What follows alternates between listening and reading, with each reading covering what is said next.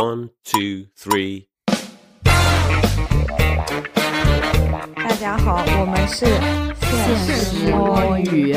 嗯、本期呢，我们想聊一个算是有时效性的一个话题吧，因为到了年底嘛，说到年底，大家可能最大的盼望就是能够早日迎来假期。我们今天就想聊年底的两大主流假期，一个是圣诞，一个是元旦啊。其实圣诞对我们大多数人来讲都是没有假可以放的，但是到那个前后，基本上大家也都能够感知到所谓的圣诞的氛围，然后能够呃有这样子的一些节日的感觉，不管是因为节日感到更寂寞，或者说感到更开心啊。本期我们都来聊一聊圣诞加新年这个 holiday season 这样子的一个感受。然后首先让主播们来自我介绍一下吧。嗯，大家好，我是每年都从我的消消乐游戏里感受到万圣节、圣诞节和元旦的学姐。呃，桑尼是每年都是通过 HR 发送剩余年假顺延到明年的邮件来判断，又到了年底双旦时候的桑尼。啊，大家好，我是对年末假期没有任何实感的七仔。待会儿可以展开来讲讲，然后我来讲一讲吧。基本上每一年日剧都会提前进入这个圣诞的氛围，提前让我感知到圣诞的存在，包括这个商场的活动也好，有一些街区的布置也好，都会让我感受到这种节日的氛围来临啊。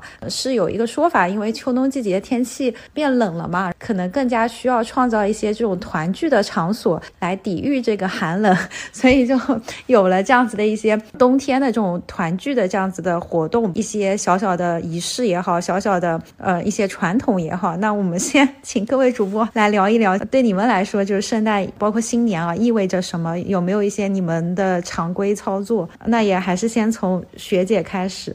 我每年就是最有仪式感的圣诞、元旦应该没有，只有圣诞节会特定做的事情就是看看各个咖啡店里面有哪些圣诞款、圣诞周边。然后今年就是在星巴克看到了那个就非常震撼我的那个人叫什么？知道星巴克没有给我们钱了？呃，费翔，对，呃应该是我赶火车的时候路过星巴克，然后看到费翔的人力立牌。当然我不是因为费翔进去的，但是那个人形立牌真的很震撼，有点丑。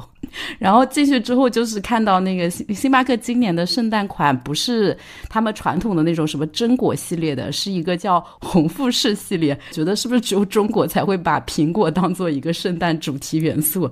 然后他今年出的就是什么红富士拿铁和红富士摩卡。这个红富士就是你想的那个红富士苹果的红富士，是有加苹果糖浆，然后加焦糖，然后再在那个上面会加那个苹果碎和另外有一个什么脆脆的，咬起来不知道什么东西，脆脆的偏饼干质地的一个东西吧。有摩卡底和拿铁底两种，我冷热和两种口味都试了一下，就推荐冰的那个拿铁或者摩卡，因为热的喝起来真的很恶心，就是有一种苹果腐烂了的味道，但冰的还不错。然后另外 Teams 今年的那个圣诞款，我觉得也还不错，主要是他送贴纸，他送的那个圣诞贴纸是跟那个海绵宝宝的合作款，我连喝了三天，然后有两天都是买一送一的，所以我现在有五份贴纸，准备给在座的几位主播都留了一张。笑死，也不知道圣诞节跟海绵宝宝有什么关系。就海绵宝宝现在在我的印象里面只有 two thousand years later。然后咖啡是什么味道？我突然忘了，我只记得贴纸了。它咖啡是什么味道来着？所以就很难喝嘛。因为所有咖啡都是一个味道。不不不，还是挺好喝的。学姐为了做这一期的功课，给自己找了一个每天喝不同咖啡的借口。没有，本来每天都每天进入一家新的咖啡店点圣诞特饮。之前每一年其实并没有怎么喝圣诞特饮，今年才突然开始有这样的传统嘛。一般出新款还是会喝一下的，但是往年如果它是榛果系列的，我就不会喝了，因为我不太喜欢榛果的。但今年的刚好新品都不是榛果系列的哦，Teams 的那款是法式草莓，哎，感觉好像也没有跟圣诞有什么关系，只有红色是有关系的，还有他送的周边是有圣诞元素的。但挺好喝的，倒是。那你有喝到觉得口味很代表圣诞氛围的咖啡吗？结论就是没有，都是在骗钱。是的，我我感觉现在的那个圣诞氛围真的不是从咖啡口味本身，都是通过那个杯套上面有一些红红绿绿的配色啊，然后圣诞画一些圣诞树啊，画一些蝴蝶结，那个圆圆的一圈的那个东西叫什么？圣诞花环吧，圆圆的一圈。哎，对，类似，就是通过这些强调圣诞元素，就是一般就是叫圣诞花环，没有其他 fancy 的名字。好吧，反正我的结论就是喝起来都没有什么圣诞氛围，最多就是像苹果这种在中国和圣诞挂钩的元素。平安果，呃，我来给你补充一下吧，就是因为我今年还喝了瑞幸的咖啡，就学姐可能喝的都更高端。你们竟然在换了新的代言人之后，你还在喝？那瑞幸因为便宜，然后是因为我们办公室大家会点，四字深贵。我我根本不知道是四字哎，那我去喝的时候那很早了。明天还喝吗？我不会主动喝，但如果别人点给我，我也不会拒绝啊。我还要讲的其实就是，好像瑞幸十一月份吧就已经出了一个叫热红酒拿铁的，然后也是号称他们是所谓的什么咖啡冠军做的这一款，但是我自己个人感觉就不太有这种所谓热红酒的感觉，就还是很多糖浆。就你感觉瑞幸的所有的联名，他搞的那个原浆原液都有点，反正噱头。是有了，然后如果你不仔细去细究的话，呃，也是能够对应上所谓的这个味型，但是感觉就非常非常甜的这样子的一款。但其实热红酒还算是一个比较典型的一个这个圣诞食物的，所以我我不仅在瑞幸喝到了热红酒拿铁，我上上周去吃冰淇淋的时候，就是 Gelato 那个店里面都说他们新开发了一个口味，就叫热红酒味。当然那个店的这个热红酒还是好喝的，真的啊，它不是 Gelato 吧？它是属于雪趴。呃，这个就是我对于饮品方面的补充，看看其他两位主播有没有什么要补一个。Teams 有一款也是那个红酒的，但是因为它出的太早了，我就想问没有当圣诞喝。你想为啥？因为我搜到了皮爷跟 Teams 都是热红酒美式，我在想怎么可能会有热红酒拿铁啊？Teams 是热红酒美式，Teams 跟皮爷都是美式。等一下，我再搜一下我的瑞幸，喝的太久了。以上的这段争论里面有一个人根本听不懂，那个人就是我。因为我不知道拿铁和美式的区别是什么，就是拿铁会加奶，你能想象红酒里面加奶是什么口感吗？是热红酒美式，对对对，因为我可能常喝瑞幸都喝拿铁。嗯，好，继续补充一下，就 Teams 的那个热红酒美式还是不错的，但是确实皮爷的更好喝，但是皮爷的价格是 Teams 的两倍，你就想想看，还是买 Teams。天哪，刚才怎么不说这一段？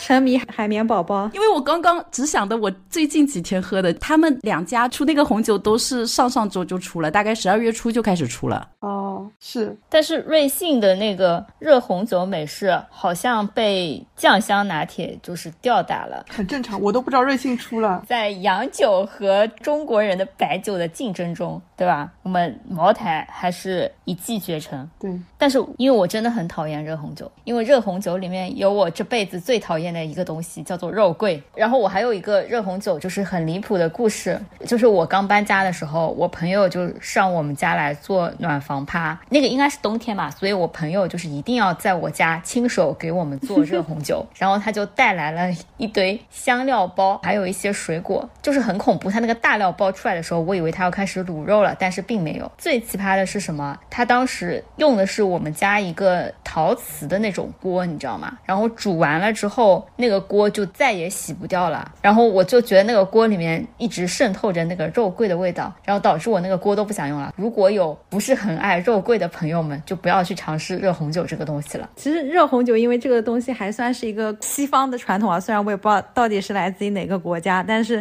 我尝试着也煮过一次热红酒，也是在我朋友家煮的。就是我朋友要办什么圣圣诞 party，然后我说那我就煮个热红酒吧。就是它真的是有非常非常多复杂的香料，然后如果能够把红酒的那个苦味去掉，对我来说就 OK。那我们就是饮品这一块已经讲完了。那关于圣诞节，下一位桑尼看看有还有没有什么呃想要补充的。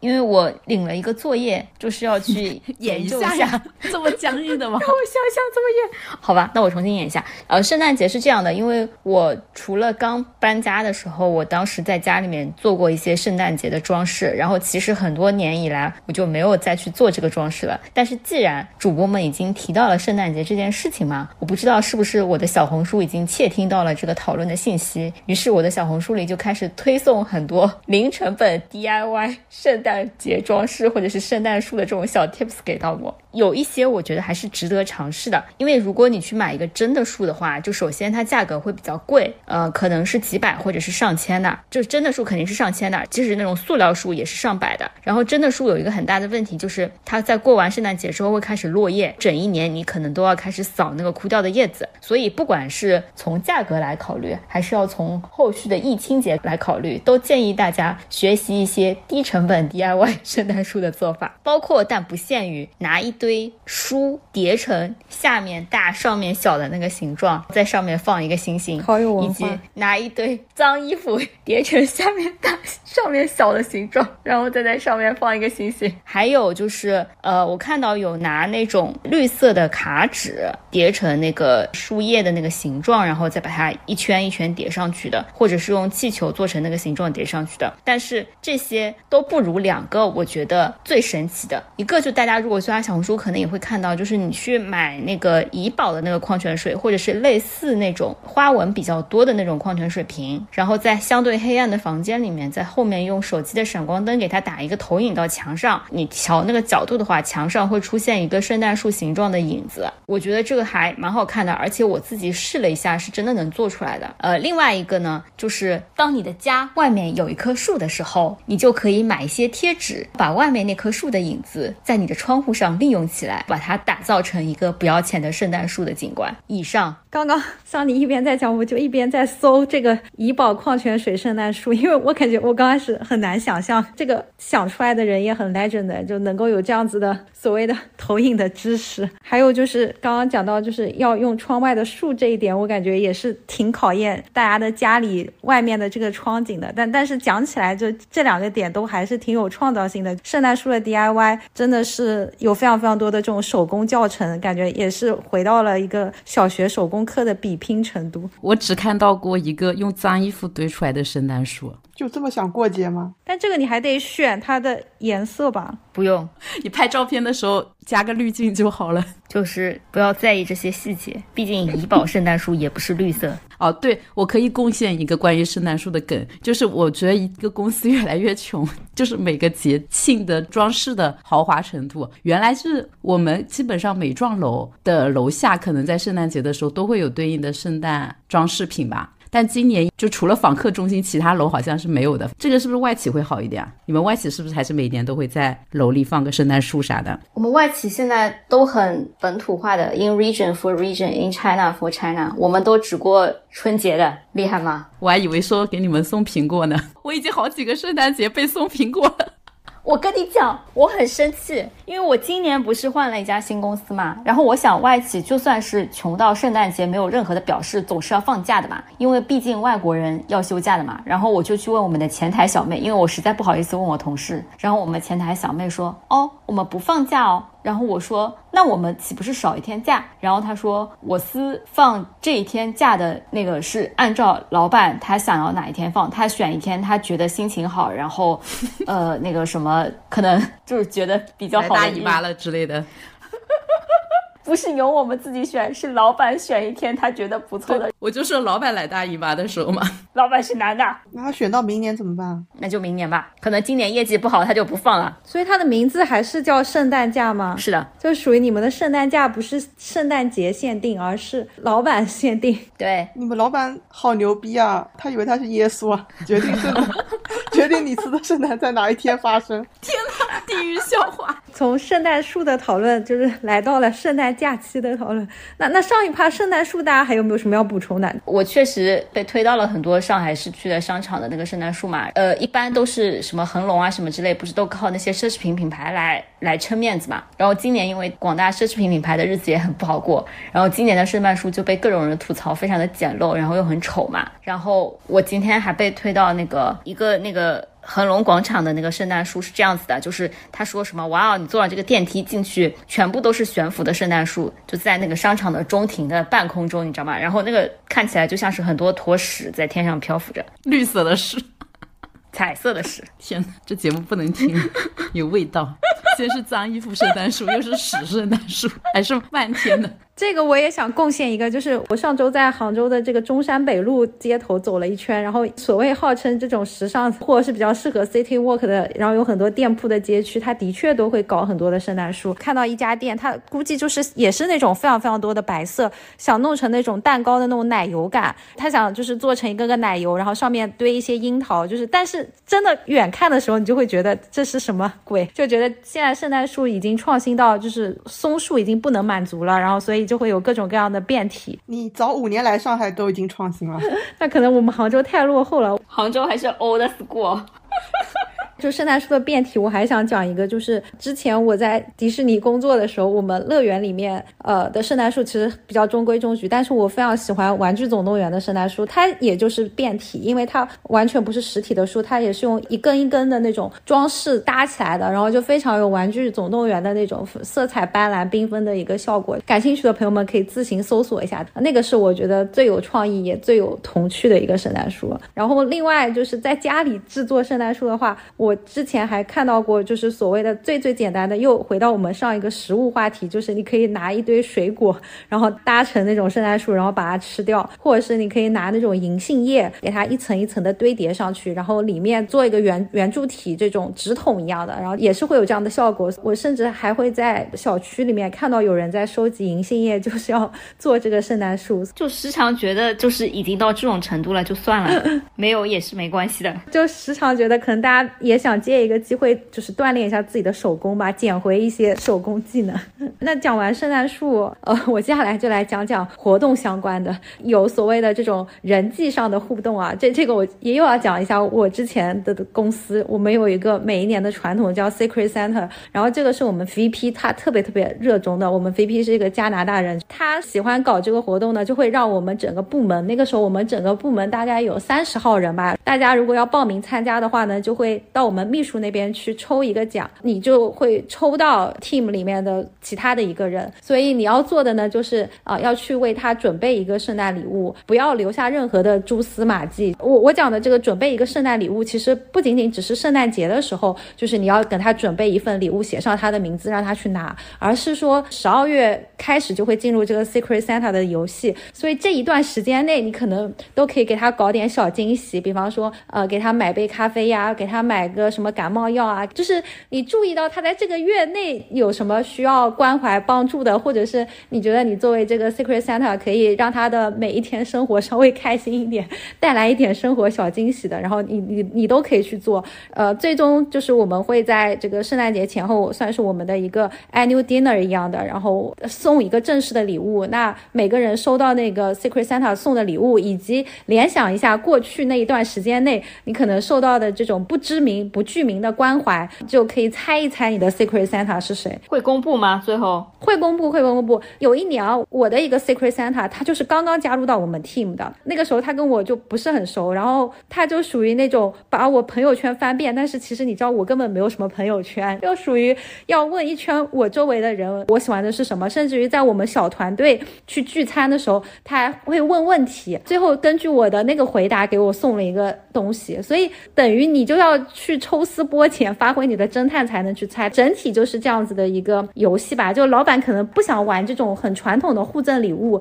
就想让这个员工之间 多一点熟悉，多一点认同感。只想说，还是工作不够饱和。我是想说，简直是哀人地狱，就感觉疯狂内耗。对，就是感觉疯狂，大家都在比拼，你知道吗？因为那段时间就是可能我们整个群吧。呃，我们的秘书们就号召大家，如果收到了 Secret Santa 的各种表示，大家就要把它拍照片，然后在群内上传，然后感觉大家都在比。这种就是公司自己不想花钱，对，提高这种大家送小礼物的档次。然后你知道最难的是什么吗？最难的是因为我们的 VP 他也会参与其中的，所以如果你抽到你是他的 Secret Santa，你也很麻烦。我自杀，我离职。这是一个迪士尼这种公司能干得出来事吗？这其实应该不是我们公司的事情，就是我们我。我们当年那个 VP 他很喜欢干他们这个 team 的事情，对对对，是一些团队文化。对比起来，我简直以前有个天使老板，因为我老板以前是到年末的时候，就是他施舍的时候，你知道吗？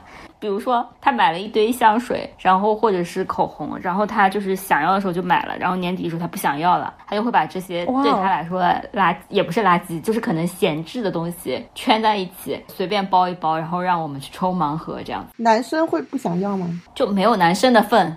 赞美女老板，所以还是要女老板。我为什么要选择离开他？你现在，万分后悔。现在很后悔。我现在只能每天开盲盒。我老板会吸什么味道的电子烟？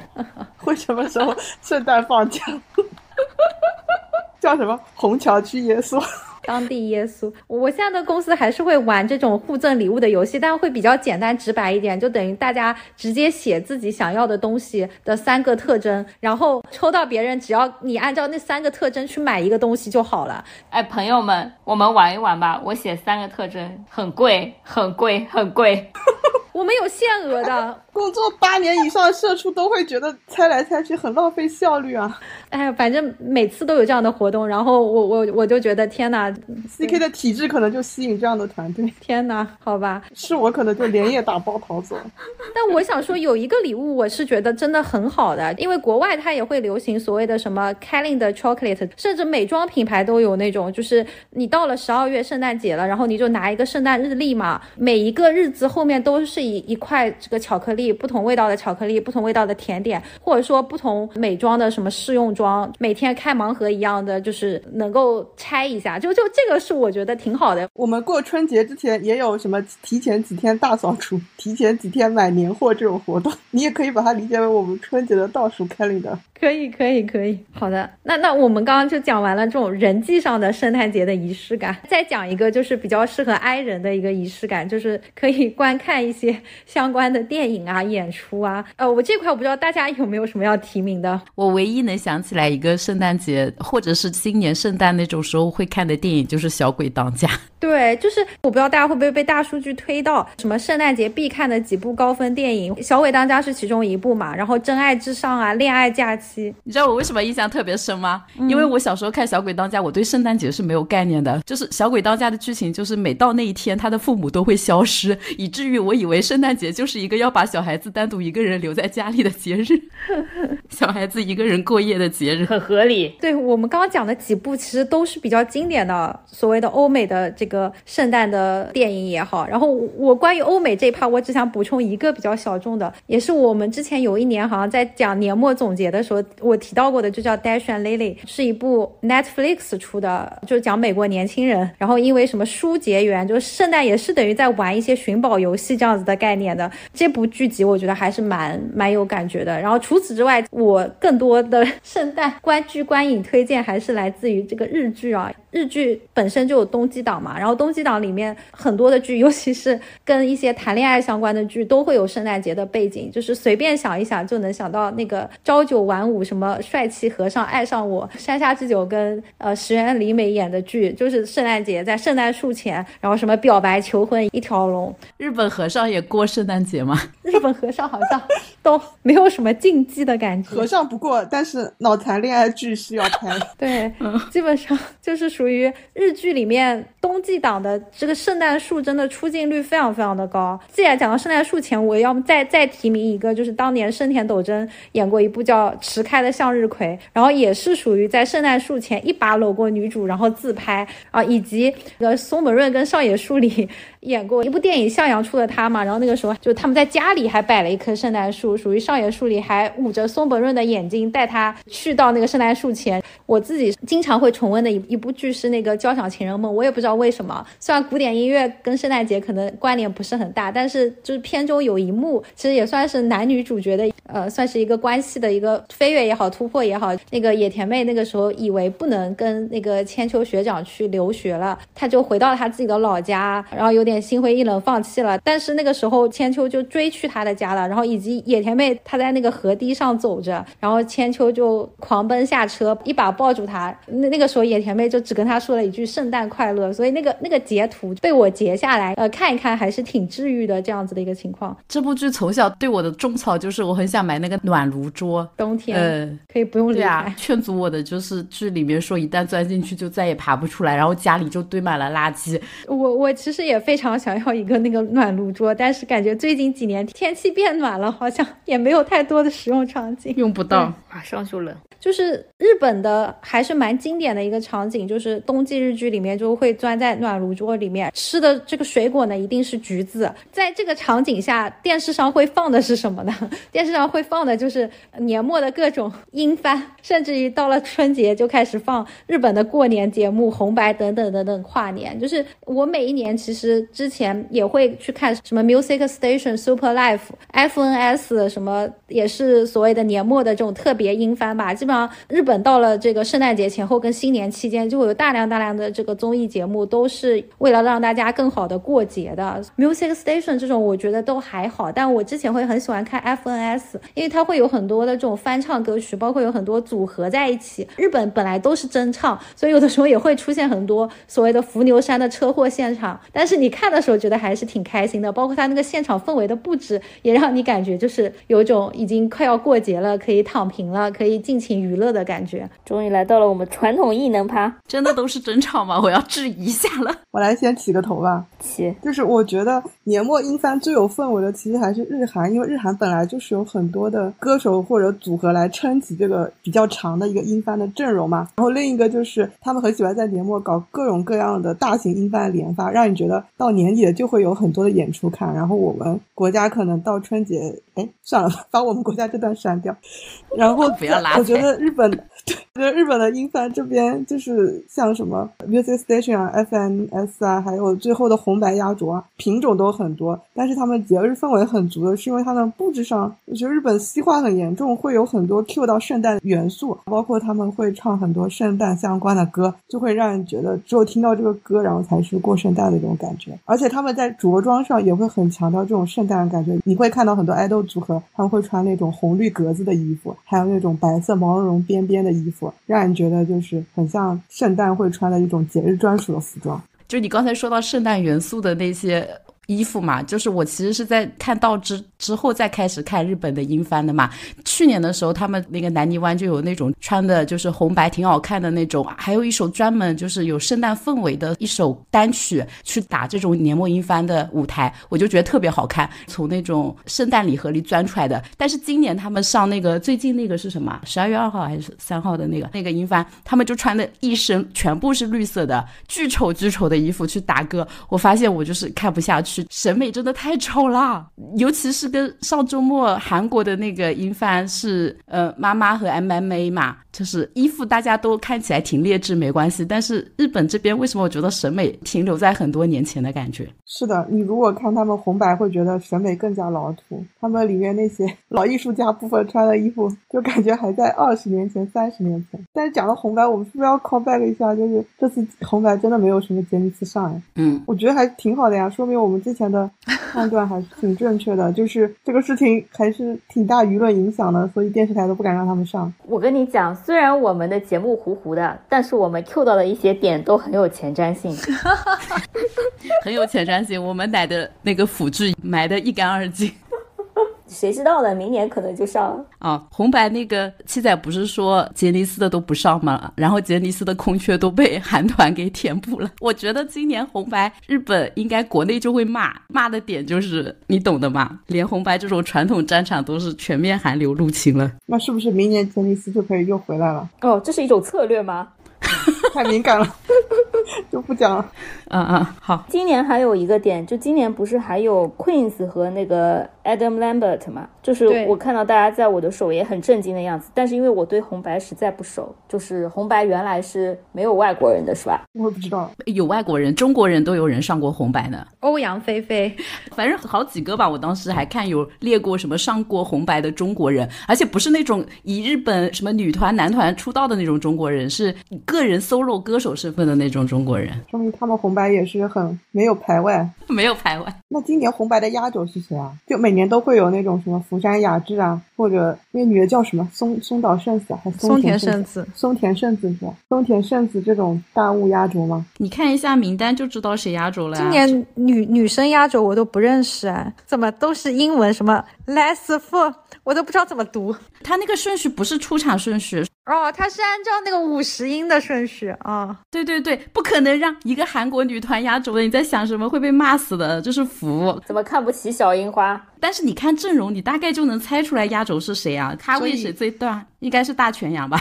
我乱不是男的肯定不会吧？大全羊是主持男的？起码福山雅治在这里，什么柚子也可以啊，你们三个人懂不懂啦？不会又要被我们的粉丝教育吧？柚子也可以啊。我以觉得我们这浅薄的日语知识，已经开始认怂了，已经不敢猜谁压轴了，是吧？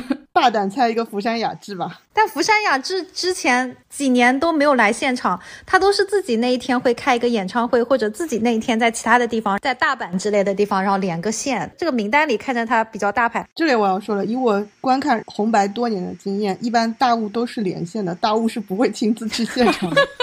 就大雾，就算那天没有演出，他都会自己开一个什么特别的场子，什么特别的录音设备，然后在那边连线歌唱。我一直不懂为什么，之前的 Missy 可啊能，就是为了牛逼，然后为了显示红白的设备差，不屑于去。而且我觉得红白压轴的名单有没有可能就不在这边，然后他会到那一天来一个惊喜披露啊？就来一个更牛逼的。我记得前几年是不是那个什么美雪，然后就是之前没有公布，中岛然后美雪。对，也有可能吧。最后才才告诉你的，就人家牛逼到人家不想提前告诉你，哎，你你有看那个名单吗，桑尼？我发发群里给你看一眼。看得懂吗？只看得懂小樱花。我只看得懂这个里面的韩国人。对，我就想说，你让他一眼找出里面所有的韩国人，一分钟找出里面有几个韩团，只要是 CK 不认识的，应该就是韩团。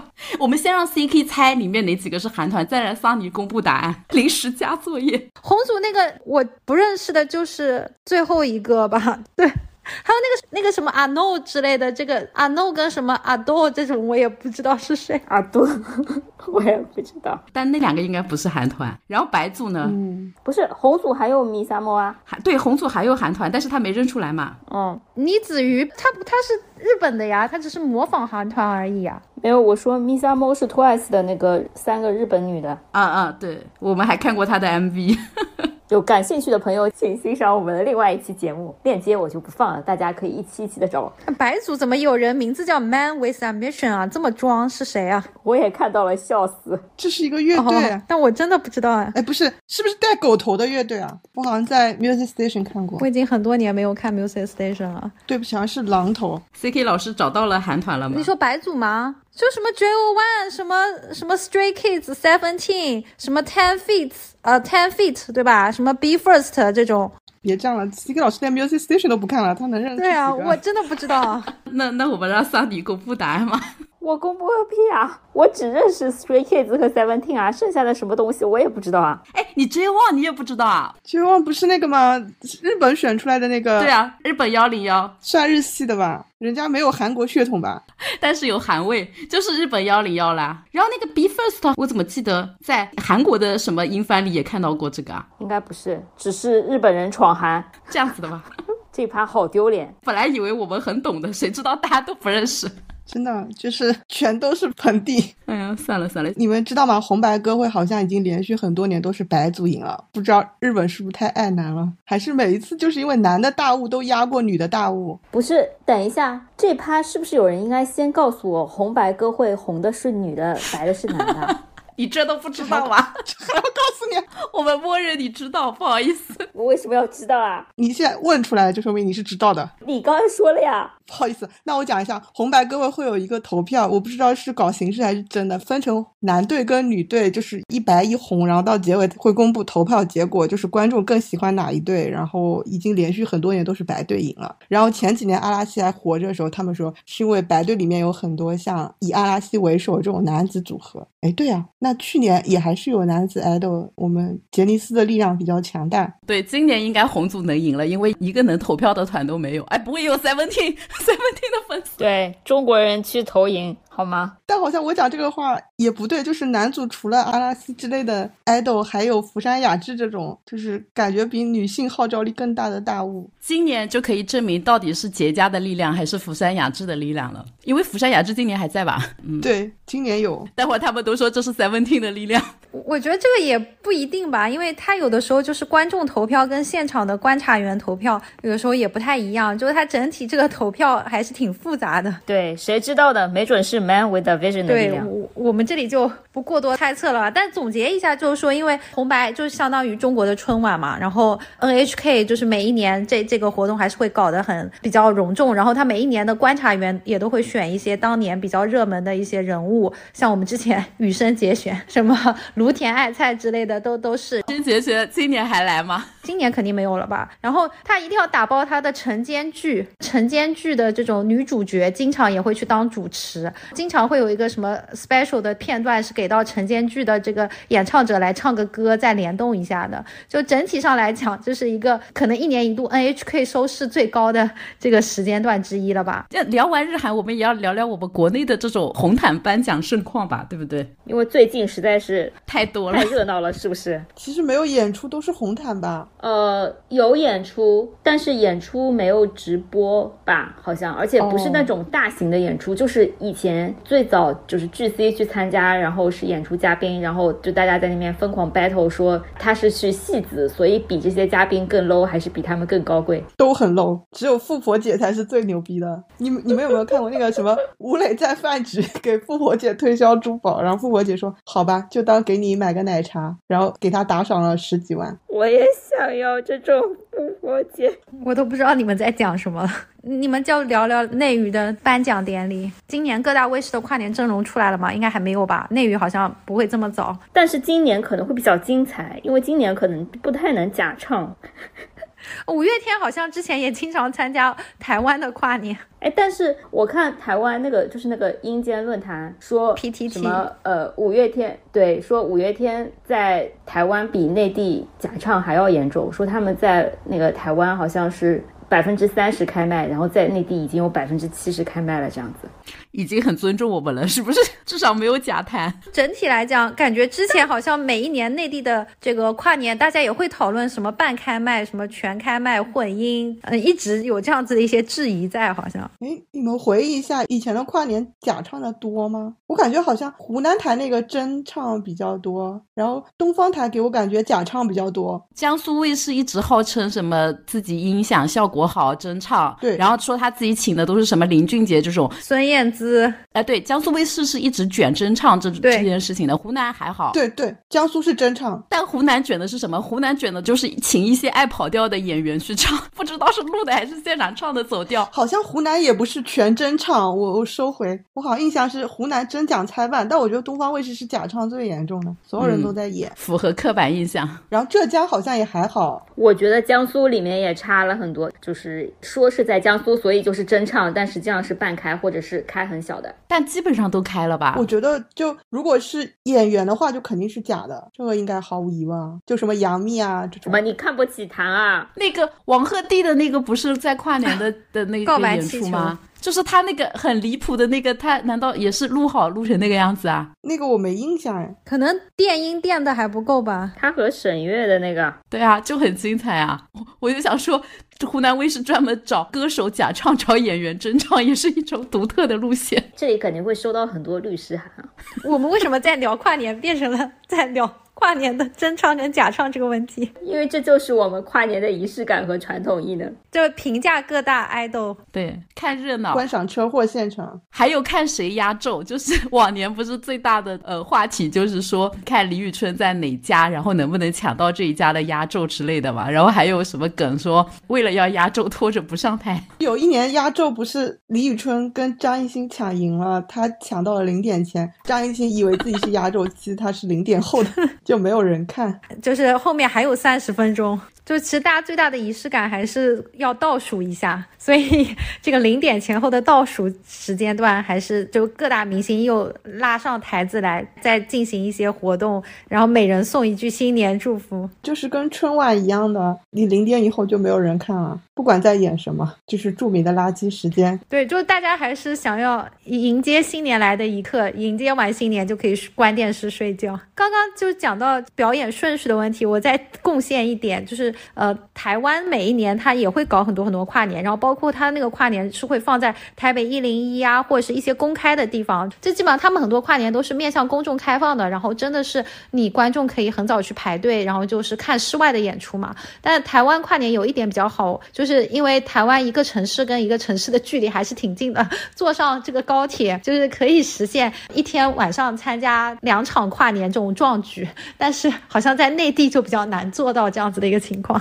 你说到这里，我想到我看到有一期的康熙，他们说年底尾牙的时候就要赶通告，然后台湾艺人赶通告还是挺方便的，可以全岛随便赶，一直赶到什么半夜三四点钟。我国艺人就没有办法了。什么？那个也是我国艺人？内地内地哦，对不起，大陆艺人就没有办法了。就是像日本，其实理论上他们也是可以赶的嘛。像我们追加今年也没有追跨了，之前都是红白结束，不用赶了。垃圾时间，他们只是在东京市内赶，好吧？对，当时日本也会有一些人参加完红白之后去参加 CDTV 的，国内也有赶的呀。我记得还是有一些歌手是就是参加两个卫视以上的跨年，那是录播吧？那是录的啊。因为现在国内卫视的这些跨年晚会，他们即使是某些卫视拿了直播牌照的，他们也不太会在自己的什么广播大楼里面去，他们会搞到一个很遥远的地方，海南、澳门，然后进行录制。对，哎，我刚才想说这个问题，他们是不是就是为了穿的美美的，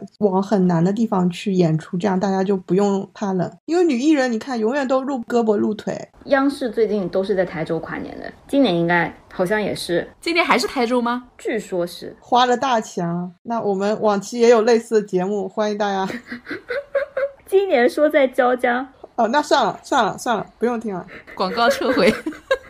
散装台州人，我的妈呀！好，那那个呃，大家还有没有什么点？我们 是不是可以过渡到我们室外的活动，真实的跨年，人潮拥挤的跨年？哎，我们要讲一下那个红毯那些老业务吗？前一段时间是什么奢侈品的颁奖礼啊？啊，不是颁奖礼，就有一个什么奢侈品的庆典，然后应该是韩国有一场，在国内也有一场啊。然后不是大家就开始比拼，说韩国的那个明星妆容、小家子气什么的吗？因为以前每次都是我们在骂韩国人，因为韩国人就是太容易吐槽了，因为他们明星参加红毯，就是感觉不是全穿成黑的，就是全穿成黑白的，而且赞助很少的感觉。对，除了现在什么 Black Pink 那些就是已经混出来了以外，以前韩国明星是穿不到什么大牌的，感觉都是在穿爱豆打歌服，都是很廉价的那种。但是今年是因为有一次热搜搬了一个韩国论坛吐槽中国明星红毯的，所以你可能有印象了。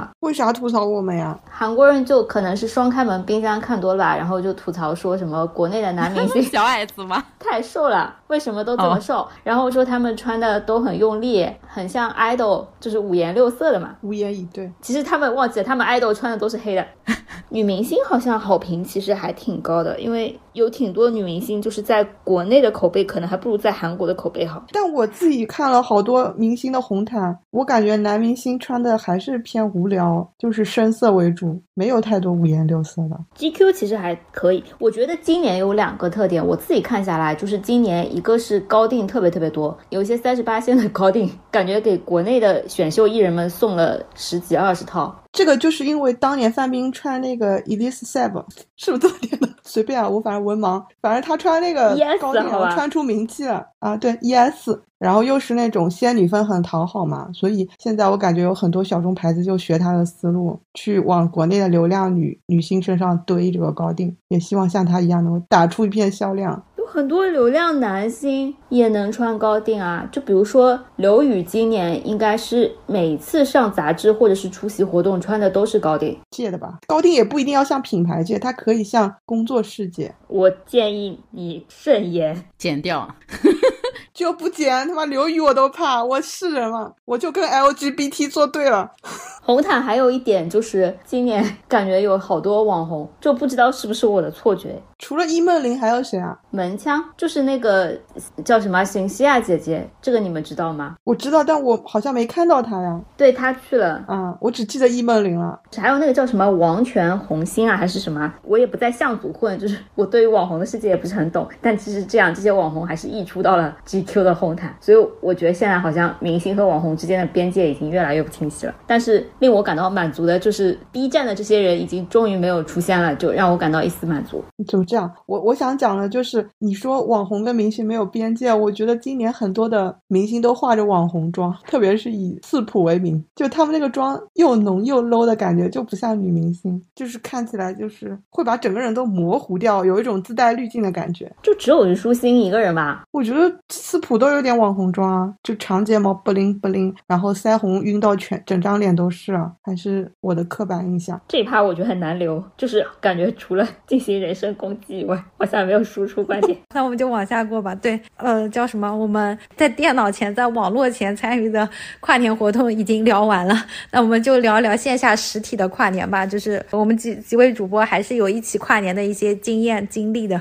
那请其他三位主播先来讲一讲。C K 老师上次提醒了我们在盘说之前我们圣诞节有没有去旅游的时候，然后就发现我们几位其实是有过。两次一起出去玩都是在圣诞元旦的这个时候的，就一次是我们四个人都出去了，是去了云南，然后还有一次是呃，就是 C K 老师没在，我们三个人，然后外挂了另外一个我的朋友去了俄罗斯。但是当时去云南的时候是没有感觉到什么很明显的圣诞的气息啊，当时应该就是凑了一个大家都有的假。云南人不过圣诞节，云南人只在吃破酥包，可能是因为我们那个时候已经不在那个丽江这种地方了，我们在大理，大理。就还是比较自由主义者嘛，就就不是所有的人，什么北上广逃离的人，你不能因为人家不过圣诞就说他自由主义，好吧？我我想说丽江商业化而已，仅此而已，就是没有什么圣诞节的印象了。因为有的时候就是要靠商场、商家、店铺来带起来的，嗯。但是曾经那个时候，俄罗斯就是很明显的圣诞的气氛很浓重。当然，我也不知道是因为就是圣诞本来就是个洋节，对，这不废话吗你？俄罗斯是东正教吧？是不是啊？东正教一样的呀，不用分的这么细，对我们来讲就 是差不多。毕竟我们是佛祖麾下。好，那你们讲讲你们的俄罗斯圣诞故事。我我就这么讲，就是如果我们有这个呃对他们宗教有这个意识的话，我们就不会决定在圣诞节那天去玩那个什么什么教堂，那个洋葱头，那个叫什么教堂来着？瓦西里。七仔做莫斯科功课的时候，安排我们在平安夜那一天二十四号，不早一天也不晚一天，就是刚刚好好二十四号去参观瓦西里，然后他二十四号二十四应该要搜一下吧？算了，现在还是不是很懂。不管是二十四还是二十五，反正对他们来说那一天就是这个教堂是不开放的，然后我们就是毫无这个意识。对的，而且那天我们一大早起来，发现整个红场那边都被封掉了，好像他们还是很严肃的在筹备什么，有什么仪式？对，什么十点还九点以后还是十一点以后，我也记不清了，才会重新将红场开放给民众。我也不知道为什么，让我们觉得很遗憾，就是没有去成。当然这件事情就是我的锅，你们不骂我，我自己骂自己好了。好的，就是我们当时可能。那个双旦假期其实主要只打卡莫斯科和叫什么圣彼得堡的一些经经典的景点，就是那种根本不做功课，你在教材上也会学到的那种景点，包括但不限于什么红场瓦西里教堂这种。然后其中之一打卡点就是因为人家过圣诞节，然后不开放被卡掉了。另外就是我们排了第二个，就是那个时候就已经开始消费降级了，去到这个世界上最便宜的看极光的地方。就是去俄罗斯看极光跨年，然后确实还蛮便宜的。这个真的在往期讲过，你要再讲一遍吗？哦，讲过了是吧？那就不用讲了，就 就大家直接链接导向。我们可以穿插讲一下，就是虽然俄罗斯没有去到瓦西里大教堂，但是它那个圣诞节是集市什么的，还是蛮有氛围的。就是跟国内那种假模假样的还是不一样，就感觉他们是认真在赶集，不像国内。就是如果 C K 是是导人的话，你就是毛子，是不是？我什么？我是 七仔可喜欢俄罗斯审美了，就是各种地铁啊，它的那个建筑啊、雕像啊，对不对？充满了那个工业风，算工业风吗？就比较恢宏。我是。金苏，对对，它是金苏，就是那种很多钱的土豪的感觉。你感觉是那种什么三米、五米高的房子，然后里面全部都是用金子和宝石堆起来的，就是这种迎面而来的土豪感。对，就很爽，就这样吧。就就如果一定要让大家就要推荐一下的话，我觉得俄罗斯还是挺推荐的，主要是因为成本也不是很高。嗯，现在可能成本更低了吧？为啥？现在机票是不是又贵了？打完仗了，像俄罗斯可能整体经济也不太好，希望通过旅游，我国人民的旅游可以。所以，我们欧美那个重点应该是提醒大家，不管去欧洲还是各种各样疑似有圣诞风俗的地方参观的时候，一定要查一下他们圣诞节那天开不开门。应该我们之前也讲过，但是确实是可以提示一下，就是呃，我当时在伦敦的时候，圣诞节以及平安夜那两天，他们的公共交通是不开的，因为所有的司机他们都放假了。所以我记得当时我圣诞节一大早起来去抢购，发现我只能徒步去到商场里面进行抢购。那又要讲到外国人民圣诞节吃饺子的风俗，就是因为他们饭店都不开，然后去街上只能吃中餐，所以他们圣诞节就要吃饺子，还可以吃苹果。就跟中国人平安夜吃苹果一样，是一种异化的风俗。对，就因为就是正常的苹果，比如说是一斤五块钱或者九块钱，但是你当平安果卖的话，一个可以卖十块、二十块，代表一种经济效益，代表了一种美好的 愿望跟商家赚钱的良好头脑。对，你看，这就是我跟 CK 视角的差异。我看到了经济效益，CK 看到了美好的愿望。没有没有，最最后总结一下，就的确，因为圣诞新年就在国外，呃，还是一个比较。重要的假期，基本上我很多的之前的一些什么外国同事、外国老板们，差不多一年两大休假的高峰啊，一个就是这个夏天，一个就是圣诞。就如果大家跟国外公司有往来的话，也建议最好圣诞前把事情搞定，因为之后你应该会长达半个月可能都找不到这些人。好，那那我们就最后来畅聊一下大家今年有什么度过圣诞跟元旦的计划吧。哦，突然发现我的行程好像跟这个主题不太符合，因为我是从跨年之后开始出去玩，一直玩到七号，也是日本的新年假。但但日本新年假应该是一二三放到三号，你知道日本是放三天的哦，然后我们只放一天，然后就是凑他们的那个热闹，去看那个香根一传，然后去香根山泡温泉。住温泉酒店，我觉得上一期聊完消费降级，这一期聊这个有一点点汗流浃背。没事，说明你是没降级的中产，说明你降完了还有这个水平。哦，是没有没有没有哦，我真的是订了我有史以来最贵的一个酒店，我就没有住过上千的酒店。放屁，我不信，演过分啊，学姐，真的演过分了。没有订过单人上千的酒店，就是人均上千的酒店。就你这个是带吃饭的吗？什么一博二十之类的吗？呃，对，带吃饭，带他们的那个晚饭嘛，差不多。那还能怀石料理呢？主要还是因为是是那个刚好在他们的新年假，如果我不要在二号、三号住，可能五号、六号住就会便宜一点吧。因为我刚刚要看他们的那个返程的出发嘛，要没办法，只能在三号住。对，然后看完这个还要 看排球。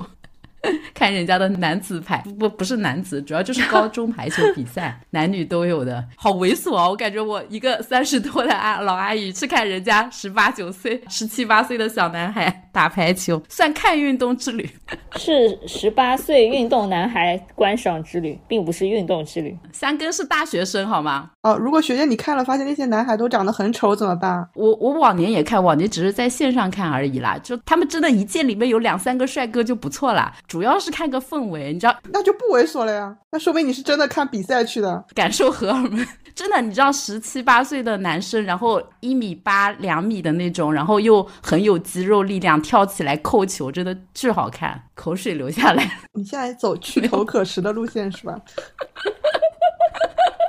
从素食变成了肉食。就只能讲学姐这个行程其实是很 local 了，就是因为香根一传其实真的也是日本人，就是度过新年假期会去就是电视机前看或者去现场看的，就是没想到我我们的学姐已经真的对于跑步热爱到了这种程度，包括学姐看的这个。排球还是不算决赛吧，只是春高的某一阶段嘛，对吧？不是不是，春高就比四天，就是全国赛，它就是那个五号到八号期间，其实它是比完的，就是全国赛比完，只是他们今天那个呃今年的那个赛程比我想的晚一天，所以我看不到决赛，我只能看到半决赛。他们应该比到八号吧，然后我提前就回来了。我们频道可是录过一期有关于香根一传，可能是小宇宙讲的最好的一期这个比赛的节目呢。重点是这不是我们评的，是我们的听众朋友在留言里评的。别这样子，待会那个听众朋友去把那一个评论删掉。不然老被你们 Q。我们已经截图了。我记得我那一期的时候已经说过，我我准备今年去的，因为今年刚好是一百周年呀。这个行程我其实试图号召群里的各位主播参与一下，但是大家纷纷表示没有兴趣。主要是没钱，你知道吗？主要是没假。主要这个行程有点真的就是在电视机前看也可以。主要是这一趴行程的亮点，对我们剩下三位主播来说，都只有一个点能吸引。C K 老师就是 日本这个点，对七仔老师是十八岁运动少年这个点，对我我都想不出来是什么点。温泉，温泉。你是休假，你是旅游。其实香根一传，我觉得我我会在电视机前看的，但是让我去现场看，我觉得太冷了。好的，我这部分结束了。好吧，进入下一趴，我来聊一下。我今年其实也没有什么特别的计划，我觉得可能就是还是杭州的一些街区，就刚刚讲到的什么中山北路啊，什么大都路历史街区，就呃运河一带的，然后包括像杭州传统的嘉里中心这些地方都会有这种圣诞树。然后我今年突然发现，好像 EFC 就欧美金融中心，我不知道是不是名字带着欧美两个字还是怎么样，就我刷到他那棵圣诞树还是挺好看的，我就想说，我可能还是想看看，如果圣诞树能去打打卡吗？现场看一看也是。是 OK 的，然后其他的话，我今年还是会去重温一些日剧吧。就刚刚讲到了几部，然后有一部很小众的，但我还挺喜欢的，是冈田惠和写的，叫呃姐姐的恋人吧。然后他们这个场景里面也有，就大家一家人在一起欢度圣诞，包括每一年过这个新年，嗯元旦的时候，我都会看的一部电视剧叫那个《敬启父亲大人》，我就会把它翻出来看，因为里面会有一段奥宫和也作为这个主人公在度过。日本新年的时候的一段旁白，那段旁白我觉得声音非常的好听，经常会想去重温的一个片段吧。所以我的一个计划可能就是这样子。呃，还是推荐大家，不管对圣诞节有没有热爱，或者说对新年有没有热爱啊，还是可以找一找，在这个天气越来越冷的一个冬天，然后让自己开心起来，或者说感到一点点温暖的小方法。不管是喝一杯圣诞特饮热巧，或吃一点圣诞什么食物，或者是看一些圣诞。相关的这种影视剧等等等等啊，就就提前祝大家圣诞节元旦快乐，然后我们就献上我们的圣诞经典歌曲吧。片尾曲我也想了很久，就是有两首很经典的圣诞的歌曲，就一首叫 Christmas Eve 嘛，就是山下达郎的经典歌曲，每一年会被 JR 东海拿来做圣诞广告。另外一首就是 Back Number，就我我们刚刚讲到的朝九晚五，我我们最后会选一首，但是另外一首也推荐听众朋友们感兴趣。可以自己搜来听听，我们就愉快的结束今天。在 C K 老师热情的介绍完两首歌之后，我最后再偷偷的结尾塞上南湾的，看自己 C K 气死了。どこかで鐘が鳴ってらしくない言葉が浮かんで寒 さが心地よくて。うん。あれなんで恋なんかしてんだろう。せいやだなんだと繰り返す歌と。わざとらしくきらめく街のせいかな。会いたいと思う回数